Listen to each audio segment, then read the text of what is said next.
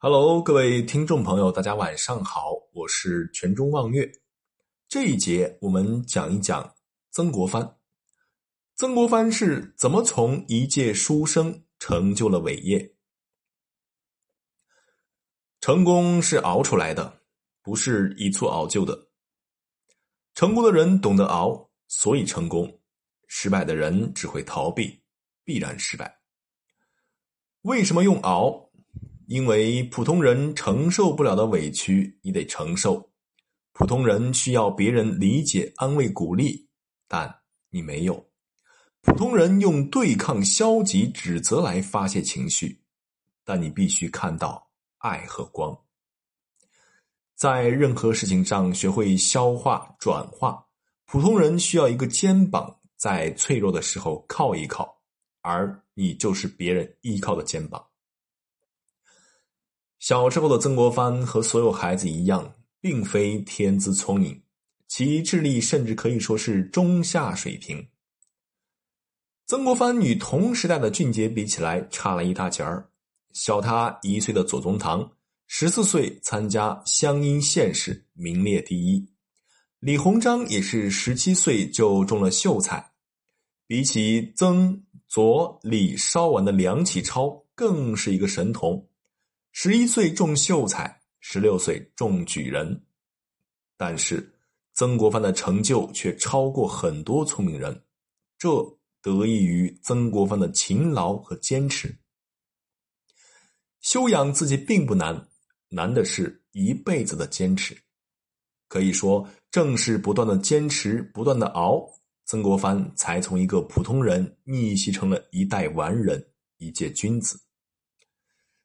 他在给儿子的一封家书中写道：“余余凡事皆用困之免行功夫，而不可求名太骤，求效太节也。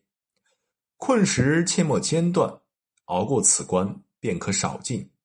再进再困，再熬再奋，自有亨通精进之日。不特习字，凡事皆有极困难急之时，打得通的便是好汉。”熬过此关，便可少进；再进再困，再熬再奋，自有亨通精进之日。曾国藩给我们指明了做事的方法：不断精进，一步步走，不要急躁，要慢慢熬。三十一岁那年，曾国藩给自己定下了日课十二条：主静、静坐、早起、读书不二。读史、谨言、养气、保身，日之所亡，月无亡所能。坐字，夜不出门，且长期坚持。普通人坚持一天、一周、一个月，很不容易了。一年够长了吧？他坚持了多久呢？半辈子。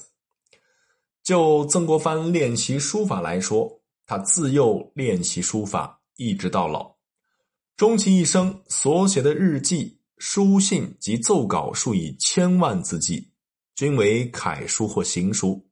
这份耐心，这种毅力，真不是一般人可以做到的。本事多半是逼出来的。荣公是第一个毕业于美国耶鲁大学的中国留学留学生，是中国学生事业的先驱，被誉为中国留学生之父。在清末洋务运动中，他因促成并且经历了两件大事而彪炳史册：一建成了中国近代第一座完整的机械厂——上海江南机器制造局；二组织了第一批官费赴美留学的幼童。在中国近代西学东渐、戊戌变法和辛亥革命中，荣公都有不可磨灭的贡献。曾国藩对荣公抱有极大的希望，一力促成其办厂办洋务。然而，荣公近年在办事的过程中，深感处处棘手，步步难行，多少次都想甩手不干，但最后还是挺下来了。有一次，荣公本想向曾国藩吐一吐苦水，谁知道曾国藩却说：“老夫活了五十多岁，经世不少，知天下事有所激，有所逼，而成者居其半。困难之处，正可看作是激励和逼迫。荣公便不再多讲，硬着头皮把总督交办的担子担起来。要有激发和有所逼迫，被击败、被轻视、被羞辱，未必是坏事，反而因此被激发小宇宙，逼出战斗力，往往也能成大事。著名曾国藩研究专家唐浩明曾说：“曾国藩的本色是一位词臣，一介文人。